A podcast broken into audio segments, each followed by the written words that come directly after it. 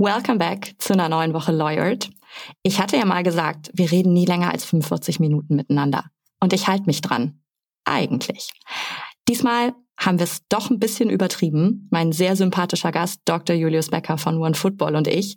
Und deswegen habe ich die Episode geteilt. Und wir haben zwei Teile auf 45 Minuten. Ich wünsche Ihnen in diesem Sinne viel Spaß mit dem ersten Teil. Den zweiten Teil können Sie sich direkt im Anschluss auch online oder einfach zu einem späteren Zeitpunkt anhören. Alles Liebe.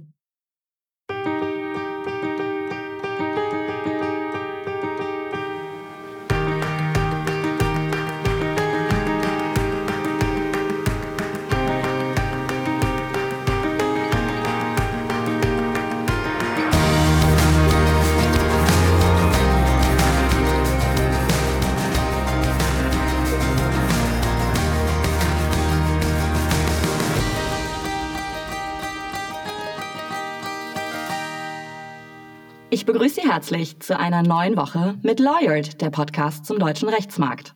Ich bin Katharina Gangnus, selbst Rechtsanwältin und juristische Personalberaterin und spreche hier mit Juristen aus allen Branchen und Berufsgruppen über ihren Werdegang, was sie antreibt und warum sie heute das machen, was sie machen. Nachdem wir ja vor zwei Wochen viel über frauenrelevante Themen gesprochen haben, widmen wir uns heute einem Thema, das sozusagen für den Inbegriff der Männlichkeit steht, Fußball. Und was Fußball mit Jura zu tun hat, beziehungsweise wie man seine Leidenschaft und seinen Beruf sinnvoll verknüpfen kann, das erzählt uns heute Dr. Julius Becker. Julius ist Legal Department Lead bei One Football und war zuvor bereits Justiziar und General Counsel beim TSV München von 1860. Er ist Mitglied des UEFA Control Ethics and Disciplinary Body und war Syndikus Rechtsanwalt und ebenfalls General Counsel beim HSV. Nach einem kurzen Ausflug in die Cannabiswelt, rein beruflich natürlich, ist er nun zurück im Fußball und seiner Heimatstadt Berlin.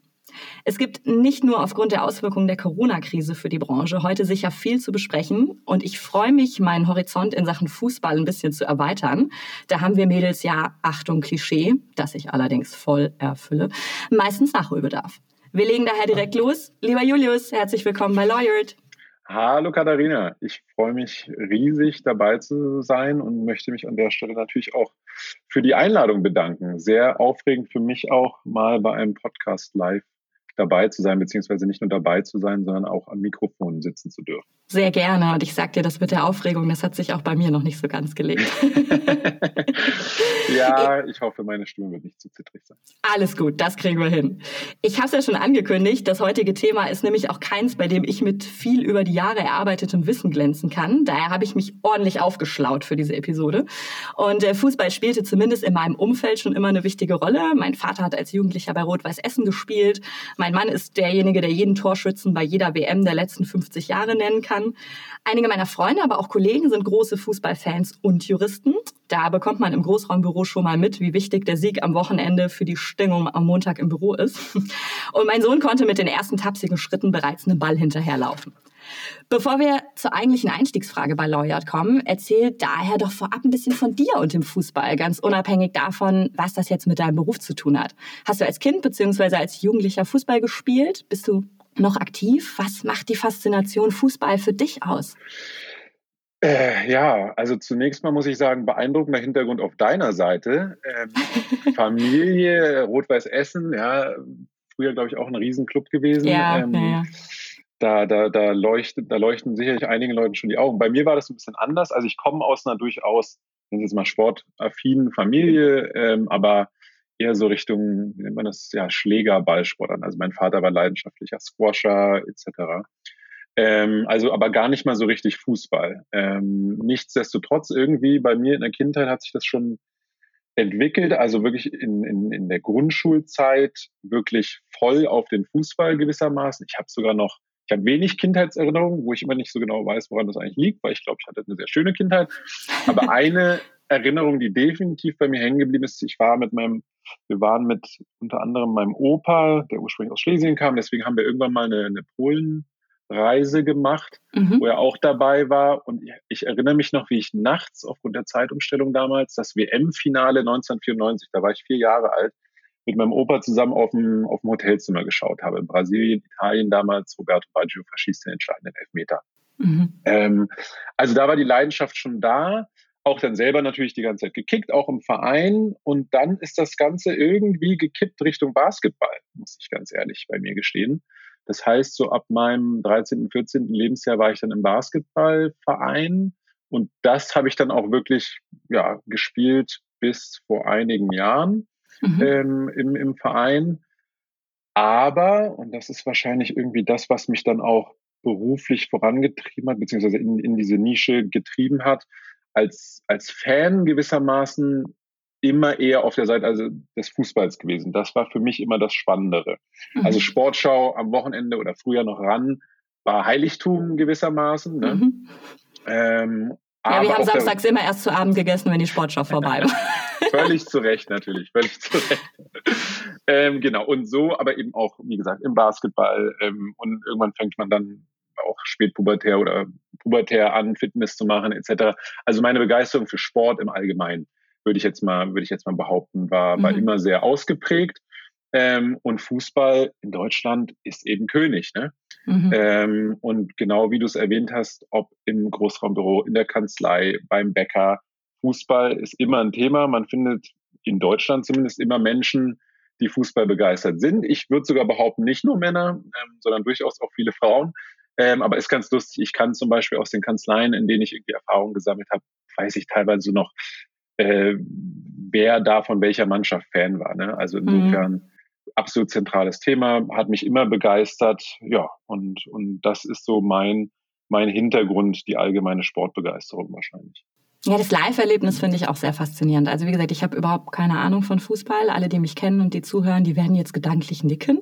ähm, aber das Live-Erlebnis fand ich immer cool. Also ich war ein paar Mal mit im Stadion und das, ja. das übt schon eine unheimliche Faszination aus. Das, äh absolut, absolut. Also auch das kann ich nur bestätigen, wie ich es quasi miterlebt habe bei meiner Frau. Ähm, die wahrscheinlich da so ähnlich ist wie du. Ne? Also mhm. eine WM, da kann man schon mal mitgucken, aber sonst eigentlich äh, kein Interesse. Aber als ich die dann eben das erste Mal mit ins Stadion genommen habe oder auch, wo, wo der HSV dann mal wahnsinnig wichtige Spiele auch mal gewonnen hat, ähm, mhm. was es ja auch gab während meiner Zeit dort, auch wenn es insgesamt dann über die Zeit gesehen sportlich eher nach unten ging. Ähm, so ein Moment, wo das Stadion in Anführungsstrichen explodiert, also im guten Sinne, wo die Fans eben ausflippen, mhm. weil ein Tor fällt, ist fast unbeschreiblich ne? und, und Gänsehaut pur. Ja, ja. Warum hast du denn nach dem Abitur Jura studiert? Ja, eine Frage, die ich immer sehr präzise eigentlich beantworten kann. Gewissermaßen habe ich mir damit meinen Traum bzw. meinen Wunsch erfüllt. Ähm, für mich war es immer, und wenn ich sage immer, dann meine ich so ab dem auch wieder 13., 14. Lebensjahr rum, glaube ich, klar, ich will Jura studieren. Mhm. Ähm, Hintergrund relativ simpel. Ich habe zu der Zeit angefangen, Romane von John Grisham zu verschlingen ähm, der ja selber auch Jurist ist, oder zumindest ausgebildeter Jurist. Lukas hatte ähm, das schon mal erwähnt, dem ging es genauso, ja. Da ah, ja, kam bei ihm noch Ellie McBeal dazu, ja. okay, ja, da, war ich, da bin ich völlig raus. Äh, davon wasche ich mich rein. Nee, aber John Grisham total. Ich meine, da gab es Regenmacher, die Jury und noch andere, mhm. wo er eben auch immer diesen juristischen Twist reingebracht hat. Ähm, das Lustige, wie gesagt, das war für mich der Auslöser. Es gab für mich nie einen Zweifel. Ich, ich, stand jetzt nie vor der Entscheidung, oh, Abi ist ganz okay, Medizin oder Jura. Für mich war es immer klar. Ähm, ich habe dann aber lustigerweise erst später im Studium verstanden, was eigentlich die Essenz meines Antriebs war.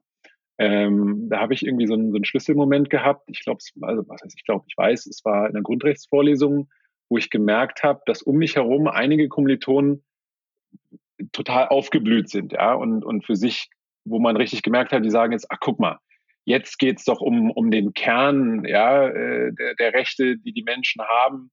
Ähm, und die sind da eben total aufgeblüht. Mir ging's eigentlich, ich habe dann gemerkt, nee, mir geht's anders. Das, das, das macht jetzt nichts Besonderes mit mir. Dann bin ich der Frage nachgegangen, was, warum sitze ich eigentlich hier? Und habe dann irgendwie gemerkt, okay, die Essenz dessen, ähm, was ich auch in diesen, in diesen Büchern dann natürlich immer so, so toll fand, ist gewissermaßen so dieser intellektuelle Wettkampf. Und da sind wir wahrscheinlich wieder irgendwo in diesem sportlichen Gedanken. Mhm. Also in diesem, in diesem, in dieser Klischee-Szene, ja, amerikanisches Modell, Jury und man tritt vorne auf und am Ende hat man den entscheidenden Kniff, mit dem man die andere Seite überrumpelt und die Gerechtigkeit herstellt. Ja, mhm. also wochenlange Vorbereitung. Aber wie gesagt, am Ende dann irgendwie intellektuell die, die, das, die richtige Waffe zu finden, um, um zu gewinnen. Und ich glaube, das war das, ähm, was mich extrem gereizt hat. Ja, und was dann für mich auch eben der, der Auslöser indirekt wahrscheinlich war oder unterbewusst, um dann äh, Jura zu studieren. Wie ging es dann weiter? Wann hast du angefangen, deine Karriere auf das Thema Fußball bzw. Sportrecht auszurichten? Was waren da so die ersten Berührungspunkte? Weil, also bei uns war es ja nicht Curriculum, gell? nee, leider, leider nicht. Es war äh, viel äh, Curriculum, aber das nicht. Definitiv, ja, also sehr viel Curriculum. Ähm, nee, in der Tat, also wenn ich, wenn ich von heute zurückblicke, gut, also was, was man jetzt schon Karriere nennen kann, ne? also ist jetzt auch noch nicht ewig lang. Ähm, aber nichtsdestotrotz, äh, bei mir war, glaube ich, das Entscheidende war erstmal, dass ich irgendwann für mich entschieden habe, ich möchte ähm, das, also meine künftige, zu dem Zeitpunkt noch künftige Karriere, ausrichten auf etwas, ähm, was ich eben mit meiner persönlichen Leidenschaft verbinde oder etwas, was mir Spaß macht. Ähm, da mhm. muss man dazu sagen, das war zunächst die Musik, ähm, einschließlich Praktikum bei Universal Music, ich wollte gerade ähm, sagen, klassische Musik meinst du sicher nicht, ne? Weniger, weniger. Praktikum bei Universal Music, es war einfach damals naheliegender. Ähm, ich mhm. wusste damals schlichtweg nicht, dass man auch sich juristisch im Sport spezialisieren kann. Was ich aber schon wusste, in der Musik geht das. Da hatte ich jemanden in der Verwandtschaft, der genau ähm, Juristerei und Musik verbunden hatte miteinander, sodass ich da eben ein gewisses Vorbild hatte. Mhm. Ähm, und ich mir eben dachte, ja, Musik finde ich auch super. Ne? ohne diese, diese Abwägung zu treffen, was mag ich denn mehr, Musik oder Sport. Das kam dann später. Und zwar gab es ähm, in unserer Examensvorbereitung einen Referenten, der irgendwie mal erwähnte, solle irgendwie einen Lehrstuhl auch in Sportrecht geben, demnächst in Kiel war das damals. So, und das hat sowas bei mir getriggert, wo ich gemerkt habe, aha, Moment mal, was heißt denn hier eigentlich Sportrecht und eigentlich finde ich doch Sport, ist ja Sport meine, meine Leidenschaft, ein Hobby Nummer eins. Mhm. Und dann bin ich dem so ein bisschen nachgegangen. Und dann gab es auch noch einen weiteren Moment, der dann innerhalb eines Jahres danach wahrscheinlich folgte, weil es nach dem schriftlichen ersten Examen bei mir war, habe ich als wissenschaftlicher Mitarbeiter in Hamburg bei Heuking gearbeitet bzw. ausgeholfen. Da saß man dann im sogenannten Referendarszimmer zusammen mit den Referendaren und anderen wissenschaftlichen Mitarbeitern und irgendwann kam einer der Anwälte rein, Johann Menke war das, und hatte eine Aufgabe wirklich aus dem Bereich sogar des Fußballs, aus dem Bereich des Sportrechts und, und stellte eben die Frage, Junge, wer hat denn gerade, wer kann gerade, wer mag mir helfen? Das war wahrscheinlich das erste Mal, wo mein Arm wirklich freiwillig in die Höhe geschossen ist. Und ich gesagt habe, ja, ich will gerne helfen. Ähm, habe ich dann auch gemacht und ja, habe dann eben auch live mitbekommen im On the Job sozusagen, das ist real. Ja? Also mhm. da gibt es Anwälte, die befassen sich mit solchen Themen. Und, und so nahm das dann eigentlich seinen Lauf. Ja. Das waren meine ersten Berührungspunkte. Du hast dann auch in diesem Bereich promoviert. Dein Promotionsthema war, jetzt muss ich ablesen, der internationale Transfer von Berufsspielern aufgrund Vertragsbruch gemäß Artikel 17 FIFA-Reglement bezüglich Status und Transfer von Spielern. Richtig? Klingt soweit richtig, ja. Ihr müsst wahrscheinlich selber nochmal nachgucken, aber ja, das, und, äh, ist schon richtig. Dein Berufseinstieg erfolgte dann im Jahr 2015 beim TSV 1860 München als Justiziar und General Counsel. Von dort bist du dann nach Hamburg zum HSV gewechselt. So, aus meiner Perspektive sind das Stellen, die für viele fußballbegeisterte Juristen wahrscheinlich als Traumberuf gelten. Neben Spielerberater, versteht sich. Und äh, ja. es gibt sogar einen Trainer, der eigentlich Jurist ist. Ich habe, wie gesagt, mich ordentlich aufgeschlaut. Der hat in den letzten Jahren unter anderem die U19 des ersten FC Kölns trainiert, Erzgebirge Aue und ist jetzt Trainer der Eintracht Braunschweig. Das ist Daniel Meyer. Und also was, da muss ich kurz sagen, äh, nein, ich wusste es nicht. Und ich, als du vorhin meinst, du hast dich aufgeschlaut, war ich schon ein bisschen neugierig. Ja? Wie, wie weit kann man sich aufschauen? Aber das ist ein äh, begrenzt. begrenzt. Ja, aber da, das ist was, da komme ich nicht mehr mit. Aber gut, sehr interessant zu wissen. Ja, pass auf, es geht noch weiter. Okay. Weil ich habe dann noch ein bisschen weiter geguckt und zwar Dr. Robin Steden, der seit vielen Jahren der Syndikus-Rechtsanwalt des BVB ist. Mhm. Der hat sich für diesen Job tatsächlich auf eine Anzeige in der NJW beworben. Und das war 2007. Und mich interessiert nämlich, ob das heute auch noch öffentlich ausgeschriebene Stellen sind. Ich kann mir das kaum vorstellen. Auch in meiner Beratertätigkeit kam nie ein Fußballverein und sagte, liebe Frau Gagnus, wir brauchen Justiziar. ähm, ja. Wenn ich mir ansonsten anschaue, dass es 18 Bundesliga-Vereine je in der ersten und der zweiten Liga gibt, da macht es ungefähr 36 Möglichkeiten Kandidaten an so eine Stelle zu kommen, beziehungsweise vielleicht ein paar mehr, weil die Vereine ja wie jedes Unternehmen je nach Größe manchmal einen Justiziar haben, manchmal eine kleine Rechtsabteilung. Dafür haben andere Vereine wiederum keine eigenen, nennen wir es mal Chefjuristen. In der ersten Liga sind das, wenn ich richtig informiert bin, Freiburg, Union Berlin oder Hoffenheim. Mhm. Julius, lüfte das Geheimnis. Wie kommt man an diesen Job? Das war, also da war mein Werdegang der letzten Jahre mit drin und äh, die, die Frage, wie kommt man da eigentlich ran? Das ist natürlich ein, einiges an Material. Ich versuche das mal für mich so ein bisschen zu ordnen. Mhm. Also eins vorweg, wenn du sagst, das ist wahrscheinlich für viele ein Traumberuf, da kann ich das absolut nur unterschreiben. Ähm, das ging mir nicht anders. Es war absolut mein Traumberuf und, und ist eben extrem spannend. Und wo, wo sonst verschmilzt dann eben wirklich Leidenschaft und, und das Juristische mhm. so sehr wie in diesem Job eigentlich nirgendwo anders. Ich kann mir, ich kann mir eigentlich nichts anderes vorstellen. Ähm, bei deiner Rechnung, die mathematisch, glaube ich, völlig richtig war und die auch so zu erwarten wäre, muss ich tatsächlich sagen, die geht so nicht auf sind weitaus weniger als 36 Positionen, mhm. glaube ich. Ähm, und halte das auch, ich habe es immer für einen Skandal gehalten und ich halte es weiterhin für einen Skandal. Ähm, wir, wir sprechen von einer extremen Professionalisierung dieses Bereichs, der sich in den letzten 10, 20 Jahren finanziell auf komplett andere Ebenen katapultiert hat. Wir diskutieren über, darüber, welche Gesellschaftsformen Fußballclubs eigentlich haben müssten. Und dann stellt man fest, die haben oft nicht mal einen eigenen Juristen. Mhm. Ja, also das heißt natürlich nicht, dass auch drumherum vielleicht Kanzleien äh, ja rumgeistern und die unterstützen, aber nichtsdestotrotz, wir reden hier von Millionenumsätzen, teilweise von deutlich, also in, in, im höheren Bereich. Ja, ähm, und dann reden wir von so wenigen Juristen. Ähm, ich hab, bin letztens bei äh, LinkedIn darüber gestolpert, der, das juristische Team, die Rechtsabteilung des FC Chelsea, mhm. wurde in England irgendwie ausgezeichnet als beste Inhouse Kanzlei des Jahres, ja. Und das, das, was ich super spannend fand, in diesem Post gab es ein Bild mit dem Team und da waren zehn Mitarbeiter drauf. Mhm. Ich weiß jetzt nicht, wie viele davon äh, in, in, Deutschland Volljuristen wären, aber das, das sagt einfach schon so viel. Ne? Also wie du schon mhm. richtig gesagt hast, in Deutschland ist die Frage, hat man überhaupt einen oder nicht?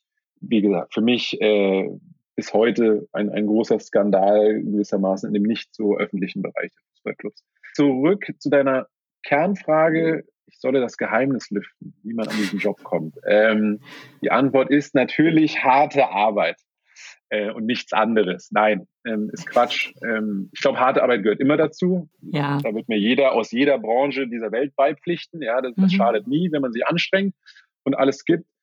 Ich selbst sage immer, also zumindest in meinem Fall waren es glückliche Zufälle, wenn man vielleicht nennt man, nee, Fügung würde zu weit führen. Am Ende sind es Zufälle und zur richtigen Zeit am richtigen Ort zu sein. Mhm. Wir hatten vorhin über meine ersten, über meine allerersten Berührungspunkte gesprochen. Da muss ich an der Stelle, darf nicht unerwähnt bleiben. Für mich wegweisend war definitiv eine, eine Referendariatsstation ähm, bei der Kanzlei von Abmon Jens, die in Hamburg mhm. sitzen. Ja. Eine Boutique-Kanzlei, die wirklich sich auf die Fahne geschrieben hat, wir machen ausschließlich Sportrecht. Ähm, und ja, das war für mich das hat mir wahnsinnig geholfen. Da war der Grundstein gelegt. Die, die Partner dort, also inzwischen wahrscheinlich auch die, die dazugekommenen Anwälte, verfügen über ein absolut sensationelles Netzwerk. Mhm. Ähm, und das, ja, also das war dann für mich auch entscheidend. So bin ich, so ist der Kontakt zu 1860 damals nach München zustande okay. gekommen. Mhm. Die Kanzlei betreut, ich glaube, das kann man so öffentlich sagen, in verschiedenen Themen auch den HSV. Dementsprechend wussten die natürlich auch irgendwann, als man beim HSV sich dahingehend entwickelt hatte, die Idee zu haben, na, vielleicht macht Sinn mit einem Juristen. Das hat auch nicht geschadet. Ähm, ja, vielleicht an der Stelle, ich weiß nicht, wie die Zeit, wie wir in der Zeit sind, aber da muss ich eine kurze Anekdote dann doch noch Alles gut, bringen. wir haben alle Zeit der Welt. Sehr schön, wie ich damals dort gelandet bin. Weil ich auch heutzutage immer, immer Studenten beziehungsweise auch Referendaren immer versuche, den Tipp zu geben, wenn du eine Richtung hast, die dich interessieren könnte, dann sieh bitte zu, dir im Referendariat was in diese Richtung zu suchen. Mhm, ja. A, kannst du selber dann besser abschätzen, ob die Arbeit in diesem Bereich wirklich was für dich ist. Und zum anderen kannst du dir da eben, das ist der erste Schritt aus meiner Sicht, um sich wirklich so ein mögliches Netzwerk aufzubauen. Mhm. Und die Und das Anekdote ist entscheidend, zu, ja.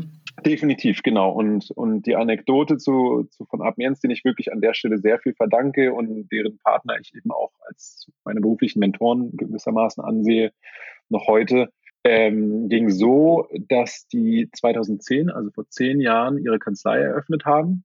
Zu der Zeit hatte ich gerade mein erstes Examen fertig, bin gerade zurück nach Berlin, habe meine Promotion begonnen und irgendjemand aus meinem Freundeskreis hatte mich irgendwie darauf hingewiesen, du, da gibt es irgendwie jetzt eine Sportrechtskanzlei in Hamburg. Aha, okay, kurz gegoogelt, gab es, ich glaube, einen Beitrag zu, ne? Mhm. Ähm, und dann habe ich mich damals mal gemeldet. Also normalerweise bin ich eher jemand, der zu spät bei irgendwelchen solchen Themen ist. Da war ich mal sehr früh und habe hab da eine Mail hingeschrieben, dann gab es ein Telefonat. Ja, also ob die Referendare nehmen würden, weil ich total interessiert war. Mhm. Und dann haben wir eben dieses Telefonat geführt und irgendwann kam dann die, die Frage, ja, Herr Becker, wann, wann könnten Sie denn starten? Ja, und äh, die waren da, glaube ich, seit zwei Wochen hatten die gerade ihre Kanzlei geöffnet. Und dann war meine Antwort zu dem Zeitpunkt, ja, habe ich kurz gerechnet und dann meinte ich so, ja, ich glaube so in, naja, drei bis vier Jahren müsste ich soweit sein. ähm, ne? Also Promotion erstmal fertig machen, ja, ja. dann Referendariat äh, und dann Anwaltsstation, Wahlstation. Da war ich mir, glaube ich, noch nicht mal so richtig darüber im Klaren, wann, wann wieder eigentlich die Abfolge ist. Also war so meine Daumenrechnung so drei bis vier Jahre. Ja, war man, glaube ich, auf der anderen Seite erstmal baff, hat vielleicht auch für ein kleines Schmunzeln gesorgt. Aber einige Jahre später konnte ich eine E-Mail schreiben, äh, die ich wahrscheinlich eingeleitet habe mit irgendwie sowas in Richtung Bezug nehmend auf unser Telefonat ähm, aus der Steinzeit.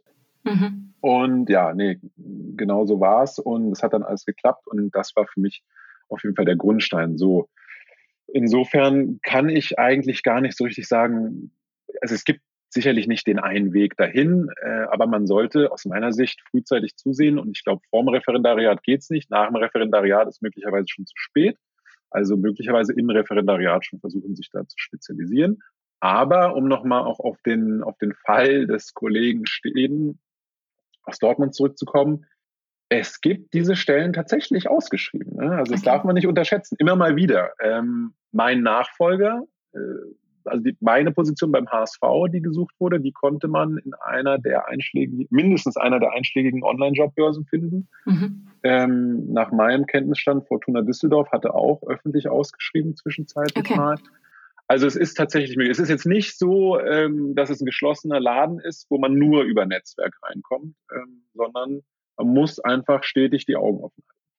Und dann gibt es waschkörbeweise Bewerbungen. Richtig.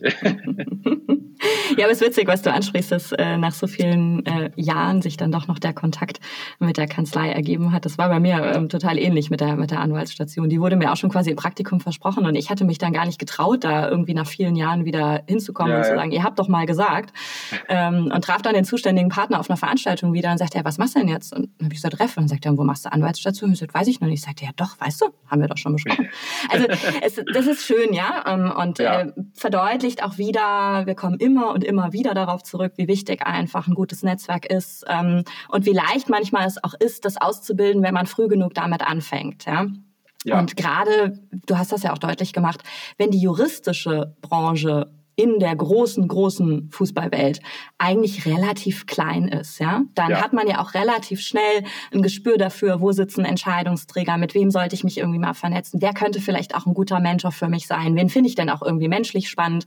Und ich glaube, dann ist das ein ganz, ganz guter Einstieg in die richtige Richtung, wenn man langfristig weiß, was man machen möchte. Definitiv. Ich glaube auch, dass es aufgrund der noch überschaubaren Größe der, der Sportrechtsbranche, sofern man sie denn so nennen mag, ähm, auch so ist, dass die Leute da auch noch sehr offen sind. Ne? Mhm, ja. Also wenn sich jemand da meldet und sich interessiert, ich habe es selber auch schon mitbekommen, ja, dass ich äh, ehemalige Referendare dann vernetzt habe ähm, mit, mit anderen Leuten aus der Branche und es war eigentlich immer so, dass sie gesagt ja, komm, lass uns doch mal irgendwie zusammensetzen mhm. auf Kaffee oder kommst du mal vorbei, mach mal ein Interview, du erzählst uns was deine Wünsche und Träume sind. Und so tauscht man sich aus und dann, ja, dann, dann hat man schnell mal einen Schritt in der Tür, mal einen Fuß in der Tür. Ja, ihr kennt euch auch alle untereinander, ne? Also jetzt bist du nicht mehr Justiziar bei einem Bundesliga-Verein, wir sprechen gleich drüber. Aber du hattest mir mal erzählt, es gibt auch so eine Veranstaltung, wo alle dann irgendwie zusammenkommen oder bringe ich da was durcheinander? Genau, also bei den Bund, also bei denen, die wirklich offiziell bei einem Bundesligisten angestellt sind, also es gibt, ich glaube, es ist kein Geheimnis, darf ich sagen, Es gibt bei der DFL, also bei, bei, der Deutschen Fußballliga, die für die Bundesliga zuständig ist. Also zum einen sitzen da natürlich einige Inhouse-Juristen und dann gibt es alle halbe Jahr einen sogenannten Arbeitskreisrecht, ähm, wo, wo man sich zusammenfindet und eben die aktuellen Themen miteinander diskutiert. Also es ist, so sehr die Clubs miteinander im Wettbewerb stehen, ne, auch da mhm. wieder ist es dann, man, man sieht sich dann schon irgendwie als eine Welt und, und kommt eben zusammen. Und das ist mhm. auch sehr schön, weil äh, ich glaube nicht, dass es jetzt sowas wahrscheinlich in der Automobilbranche gibt oder in anderen Branchen, wo vermeintlich ja konkurrieren oder nicht vermeintlich, wo konkurrierende Unternehmen gleichzeitig diese Synergien miteinander schaffen, ne, auf verschiedenen Ebenen, ob es jetzt auf Finanzebene ist oder auf juristischer Ebene. Mhm. Kommen wir mal zum Inhaltlichen. Mhm. Der Job ist ja meiner Einschätzung nach auch sehr breit gefächert. Also nicht zuletzt, weil Profisport natürlich ein bedeutender Wirtschaftsfaktor ist. Wir haben es ja auch schon angesprochen. Das heißt, neben Sportrecht und Fußballrecht, was ja auch komplexe und spezielle Rechtsgebiete sind, da braucht man Kenntnisse im nationalen und internationalen Recht. Was muss man noch so können als Jurist? Also mir würde noch Marken- und Wettbewerbsrecht einfallen, dann die ganze gesellschafts- und arbeitsrechtliche Betreuung von Spielern. Was noch und inwiefern decken die Vereine das dann auch mit ihrer One-Man-Show oder No-Man-Show selber ab, beziehungsweise äh, braucht es die Hilfe von externen Kanzleien? Also grundsätzlich ist es aus meiner Sicht so, wie wahrscheinlich bei vielen Inhouse-Juristen durch, durch alle möglichen Branchen hinweg. Ähm, also ich habe immer gesagt, ich mache, wenn Leute mich gefragt haben, was machst du da eigentlich, ne, habe ich immer gesagt, ich mache A wie Arbeitsrecht bis Z wie Zoll.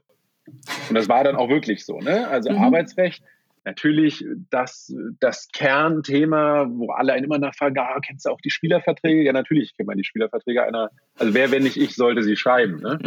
So, da ist man im Arbeitsrecht. Ähm, wenn ein Spieler dann aus welchen Gründen auch immer in die zweite Mannschaft verbannt wird vom Trainer, voll im Arbeitsrecht drin. Wenn es so darüber hinaus, jetzt mal beim Beispiel HSV geblieben, da sind 250 Mitarbeiter, da, da kommen neue, da gehen welche, da gibt es mhm. mal wieder Reibung gerade im Sport, ja, wo man dann vielleicht mal sagt, okay, im Jugendbereich mit dem Trainer wollen wir so vielleicht nicht mehr weiterarbeiten. Dann gibt es auch juristische Streitigkeiten. Wie ist das eigentlich mit der Wirksamkeit von Befristung etc. pp. So, das ist Arbeitsrecht. Z wie Zoll wäre dann zum Beispiel, also da, du hattest es schon aufgeworfen, Markenrechte, ja, ähm, mhm. Äh, gerade in der aktuellen Welt, wo es Möglichkeiten gibt, Online-Sachen zu bestellen. Also einem HSV-Fan werden wahrscheinlich sehr oft auf Facebook die verrücktesten Sachen, also von der Badehose bis zum Regenschirm, zum T-Shirt mit dem HSV-Logo drauf, angezeigt, die er sich dann, ohne dass er es wahrscheinlich weiß, aus China bestellen kann. Mhm. Diese Sachen werden dann vom Zoll im Grenzbeschlagnahmeverfahren bestenfalls gestoppt. Ja, dann kriegt man die Anfrage hier, haben wir festgehalten, was sagen Sie dazu? Dann sagt man eben, ja, sieht für mich aus wie eine Fälschung. Da ist man dann voll im Markenrecht drin.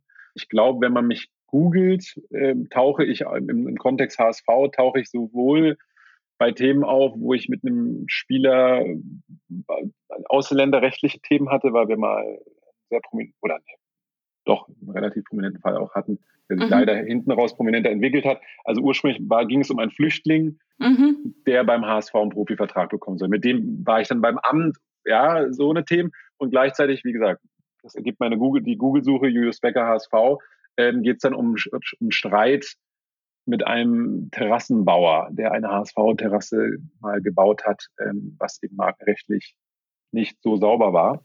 Ähm, ja, also deswegen absolute Vielfalt ähm, und es geht weit über dieses Fußball, Sportrecht in dem Sinne hinaus, ne, muss man auch immer dazu sagen. Es gibt ja, also gerade die Hörer, glaube ich, von diesem Podcast haben ja oft auch einen juristischen Hintergrund, nehme ich mal an. Ähm, jeder weiß, es gibt in dem Sinne jetzt nicht das Sportgesetzbuch. Ne? Das, das fußt natürlich alles auf den äh, Gesetzbüchern, die es ohnehin gibt, die auch jetzt gar nicht sportspezifisch sind. Ähm, dann gibt es natürlich die Verbandsregularien. Klar, das ist so der Bereich, wo es mhm. dann wirklich ähm, sehr spezifisch wird. Aber das ist eben auch nur ein kleiner Ausschnitt. Ne? Das muss man mhm. ganz klar sagen. Am Ende macht man sehr vieles. Ja. Okay, das heißt aber, man kauft trotzdem ein bisschen Know-how irgendwie zu. Man hat Support von dann vielleicht spezialisierten Sportrechtskanzleien oder ja. macht ihr das? Ja.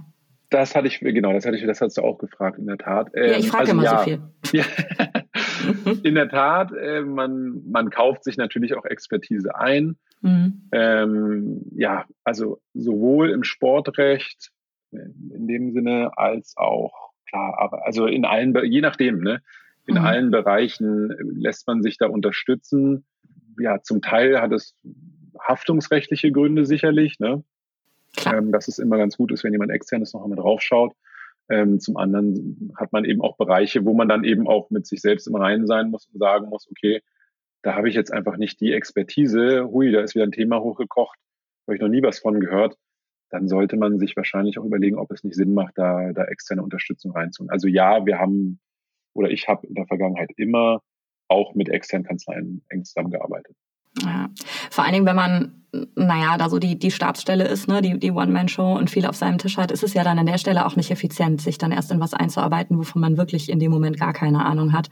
Ähm, das verursacht dann wahrscheinlich auch an der Stelle mehr Kosten, als wenn man es abgibt an der Kanzlei. Definitiv. Und ja. das ist ja auch was, was man immer im Blick halten muss. Ne? Also jede Rechtsabteilung ist ja auch einfach ein Unternehmen in der Hinsicht. Ähm, Auf jeden Fall. Was die Kosten-Nutzen-Rechnung angeht. Und die muss auch am Ende des Tages aufgehen, ja. Genau, weil das ist ja, das ist ja so ein bisschen das Schicksal des Inhouse. Ähm, wenn es so, wenn es so richtig spannend wird bei juristischen Themen, dann muss man es ja leider oft abgeben. Ne? Ähm, weil wenn man sich jetzt da wirklich intensiv mit auseinandersetzen würde und Klagen schreiben würde und, und so weiter, dann bliebe ja alles andere liegen. Ja? Genau, Aber die Mails genau. kommen von morgens bis abends rein. Mhm. Und ja, insofern wäre es in der Tat un wahrscheinlich unverantwortlich, wenn man, wenn man sich da selbst verwirklichen wollen würde oder sich selbst beweisen will, dass man das auch noch kann. Ja, und, und dann das Unternehmen drunter leidet, in der Tat. Ich habe eine kleine Überraschung für dich, auch für meine Zuhörer, denn wir haben das erste Mal bei Lawyert O-Töne. Ähm, ich habe insgesamt drei der fußballbegeisterten Juristen in meinem Freundeskreis gefragt, ob sie Lust hätten, dir eine Frage zu stellen. Mhm. Und die erste Frage kommt auch aus Hamburg und die kommt vom Hendrik. Moin Katharina, meine Frage an Julius ist die folgende. Mit welchen prominenten Sportlern und Entscheidungsträgern hat man als Jurist im Sportrecht zu tun? Und wer war da vielleicht der netteste, mit dem man so zu tun hatte?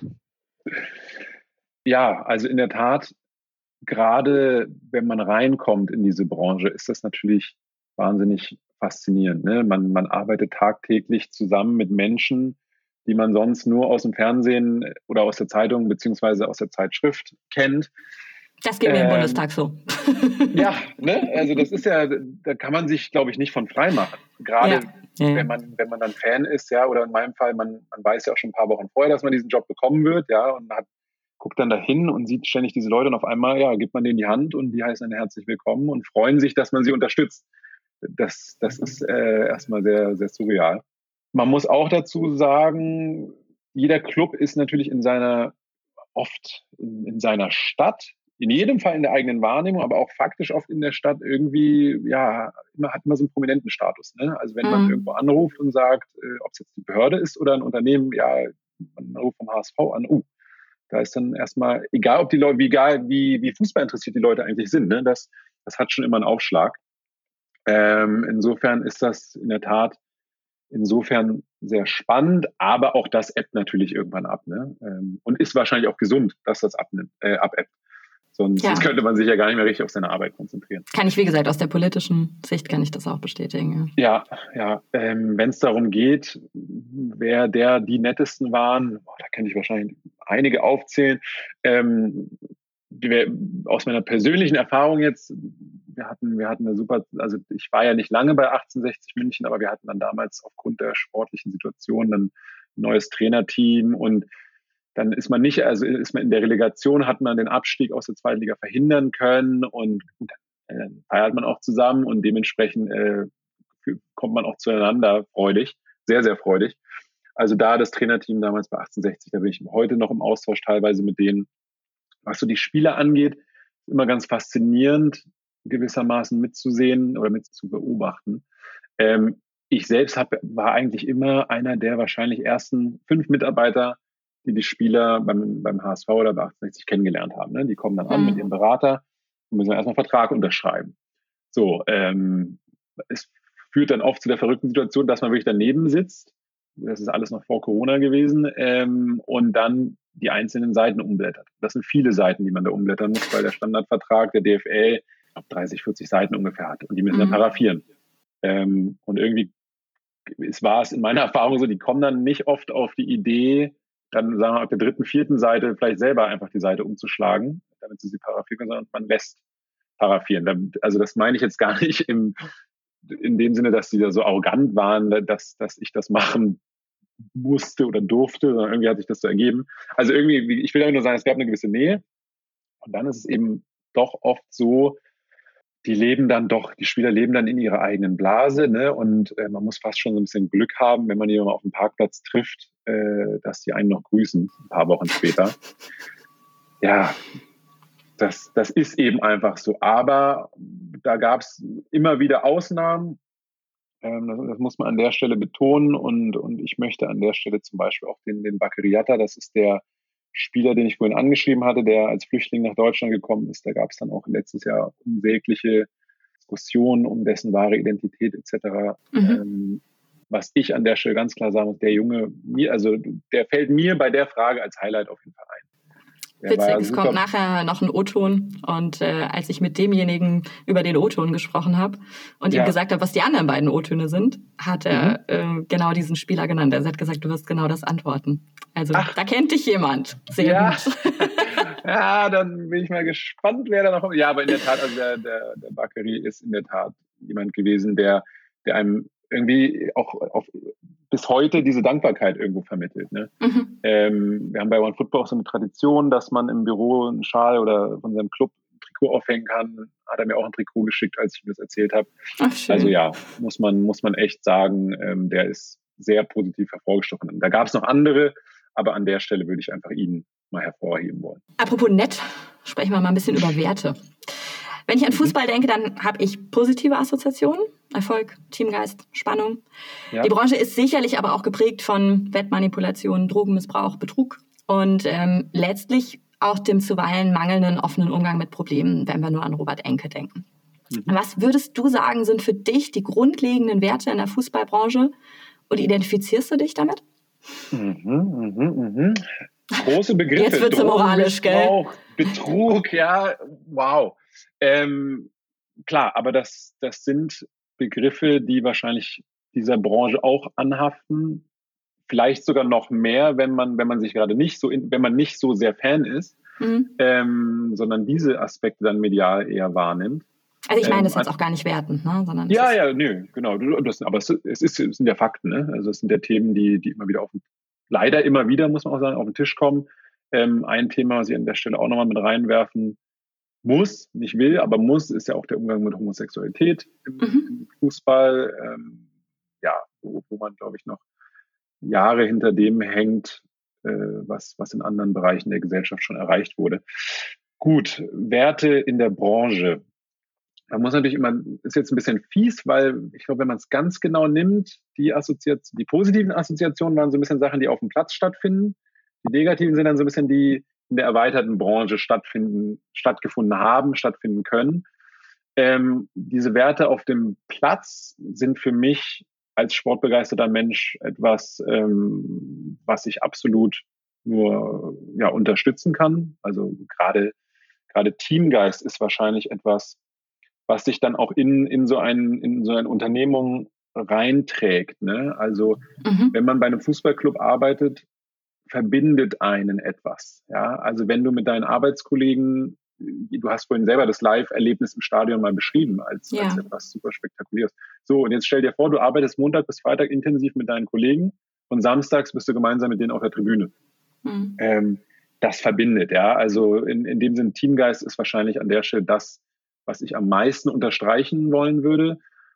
Und eben, hatte ich ja vorhin auch schon so ein bisschen angedeutet, auch über die einzelnen Clubs hinaus ist das etwas, was, was im Fußball äh, stattfindet. Ähm, viele auch der, der Verantwortlichen, gerade wenn sie selber mal Spieler waren, kennen sich teilweise über Jahre, haben teilweise zusammengespielt, ja, und mhm. verhandeln jetzt mit oder gegeneinander in bestimmten Situationen. Da muss man dann auch sagen, glaube ich, in der Fußballbranche, da zählt ein Handschlag eben in der Regel auch, auch noch richtig was, ja, mhm. ähm, weil die Leute sich eben kennen und, und wissen, ähm, ja, sie, sie arbeiten für das gleiche Ziel gewissermaßen und, und, sind eben begeistert von diesem Sport und der hat ihr Leben geprägt.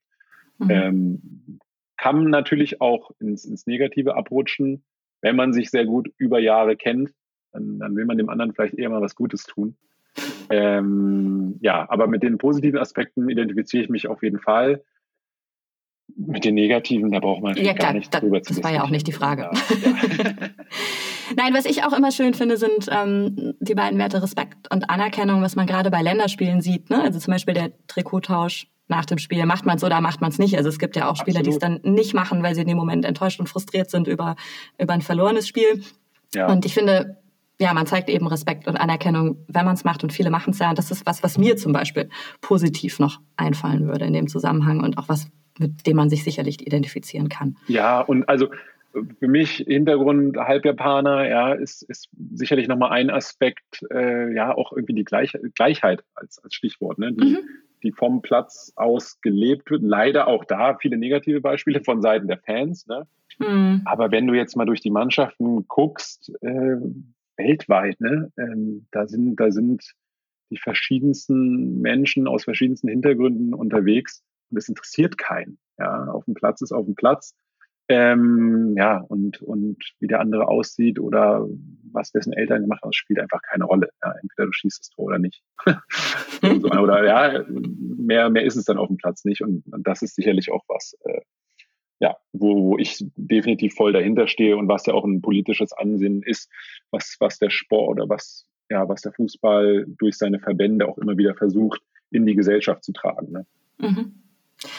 Aus diesem Kontext kommt auch meine nächste Frage, die ich für dich bekommen habe. Also Otto Nummer zwei, die kommt mhm. aus Frankfurt und die kommt vom Sven. Äh, guten Tag, Herr Becker. Ich selbst bin ja auch, auch geografisch aus der Abteilung äh, Fußball ist unser Leben. Da würde mich einmal interessieren, wie Sie den Zwiespalt von Emotionalität äh, rund um den Fußball, also Verein, die Fans, die Spielerberater und alles noch einmal aufgemischt von den einschlägigen Fachmedien auf der einen Seite und dann der doch eher sachlich nüchternen juristischen Betrachtung auf der anderen Seite erleben oder erlebt haben. Ich kann mir zumindest gut vorstellen, dass zum Beispiel Vertragsverhandlungen in diesem Umfeld ihre ganz eigenen Gesetze entwickeln, oder? Spannend. Ja, also man muss, man kann da wahrscheinlich sagen, nicht nur der Job als Jurist im Fußball, sondern die gesamte Branche strotzt gewissermaßen natürlich vor Widersprüchen. Ne? Also und das mhm. mit der fortschreitenden Professionalisierung, mit dem großen Geld, was da eine Rolle spielt, natürlich umso mehr. Ja. Fällt mir ein simples Beispiel ein. Ja? Also man muss ja immer sagen, am Ende ist es, ist es ja nur in Anführungsstrichen Fußball. Ja, da spielen halt einfach äh, Jungs und Männer und auch Frauen spielen gegeneinander Fußball. Ja? Und, und jeder will gewinnen. Was heißt das? Der Trainer, der hat dafür zu sorgen, dass die Mannschaft gut spielt. Das heißt, er will immer Spieler, Spieler, Spieler. Er will neue Spieler, er will bessere Spieler, ja. So, der Sportdirektor, der dann dafür zuständig ist, diesen, Wunsch, diesen rein sportlichen Wunsch zu erfüllen, der ist auf einmal im Spagat, der trägt die Verantwortung für die sportliche Leistung, aber hat bestenfalls natürlich auch irgendwo ein wirtschaftliches Verständnis, was, was, was es bedeutet. Wenn er jetzt einen Topspieler holt, dann ist eben nicht mehr viel Budget, dann kannst du die anderen eben nicht mehr holen. Also muss da schon Abwägung treffen. So, jetzt kommt noch dazu, sowohl Trainer als auch Sportdirektor, bei den meisten Clubs ist das ja ein Job auf Zeit, der, der, wo die Zeit relativ überschaubar ist. Ja, so jetzt führt das dazu, dass der Sportdirektor vielleicht mal eher ins wirtschaftliche Risiko geht, vielleicht auch nur unterbewusst, weil er sich denkt, komm, ich, ich, ich er wird nicht denken, ich bin eh nicht lange hier, ne? aber es macht ja sicherlich was mit Menschen, wenn sie vorher schon mal dreimal den Job woanders gemacht haben. Dann geht man vielleicht mal eher ins Risiko. So, das, das Media, der mediale Druck, der da schon erwähnt wurde mhm. ähm, in dem Einspieler, der pusht das Ganze nochmal um den Faktor X, ja. Also die Erwartungshaltung wird dadurch natürlich nochmal extrem geschürt. Ja, und, und so ist man da eben allein schon in diesem Widerspruch zwischen rein sportlicher Betrachtung, was ist gut für diese Mannschaft, ne? und der wirtschaftlichen Betrachtung, was ist überhaupt noch äh, vertretbar und was nicht. Ähm, also insofern, der, der Zwiespalt ist auf jeden Fall allgegenwärtig und ähm, auch nochmal dieses Thema Medien äh, aufgreifend. Ähm, wir hatten, äh, also während meiner Zeit, da gab es auch gescheiterte, einen gescheiterten Transfer zum Beispiel, der daran gescheitert ist, dass man, dass wir eine E-Mail zu spät bekommen haben. Mhm. Ja, von, von der anderen Seite. Ähm, was wird dann medial daraus gemacht? Es gab mal vor Jahren beim HSV eine vermeintliche Faxpanne, wo irgendein Faxgerät kaputt war. Dann heißt es natürlich, ah, hier der Pannen-HSV, stürzen nicht alle wieder rauf. war das, kam das Fax wieder zu spät. Also es steht dann wirklich so drin, wo man sich denkt, was für ein Fax? Wir leben im Jahr, was wird es gewesen sein, 2018 wahrscheinlich. Da geht nichts mehr per Fax, ja. Da gibt's da gibt's digitale Online-Systeme von der FIFA und, und eben E-Mails. Und ja, und, und, dann stehen dann andere bei anderen Themen, du, du siehst sogar durch dein Fenster draußen die Reporter vom Stadion, was auch gleichzeitig vom HSVs Büro war, stehen, ja, wie sie, wie sie die eigene Arbeit gewissermaßen in der Luft zerreißen. Und man weiß, die Leute sitzen jetzt draußen vom Fernseher oder, lesen das in, in, in Zeitschriften, online, wo auch immer, und denken sich wieder, was für Deppen sind da eigentlich am Werk, ne? Mhm. Und das ist dann schon, also, und, und dann, ruf, dann kriegst du WhatsApps und Mails von, von, von Freunden sogar, ja, und, und auch von Bekannten, die so, HSV-Panel. Und äh, man selbst denkt sich so, ja, also ich, es war halt, ich, mir, mir wird hier unterstellt, einen, einen riesen Fehler, einen riesen Bock geschossen zu haben. Ähm, Kenne ich so aus anderen Jobs nicht, ne? Wo dann irgendwie Leute sich in Foren, also gibt es sicherlich auch andere Jobs, die, die dann eher in der Öffentlichkeit stattfinden, aber eben genauso hier, das ist dann schon gewöhnungsbedürftig, wenn, wenn in Kommentarspalten etc. auf, einem, auf der eigenen Arbeit rumgetrampelt wird und du hast nicht mal die Möglichkeit, äh, dich zu rechtfertigen. Also insofern emotional, Emotionalität ein Riesenthema. Ja, und gleichzeitig der, ich glaube, er hatte gesagt, nüchterne Jurist, ne? Klar, das ist dann das Gegengewicht, was man natürlich auch spielen muss, was auch die eigene Rolle ist. Wenn es um Inhalte geht, ne, dann, dann muss man sich, dann muss man das Ganze eben runterbrechen auf, auf diese nüchternen Bereiche und ist, glaube ich, auch genau dadurch dann bestenfalls eine Verstärkung für den eigenen Arbeitgeber. Den zweiten Teil können Sie sich direkt im Anschluss auch online oder einfach zu einem späteren Zeitpunkt anhören. Alles Liebe!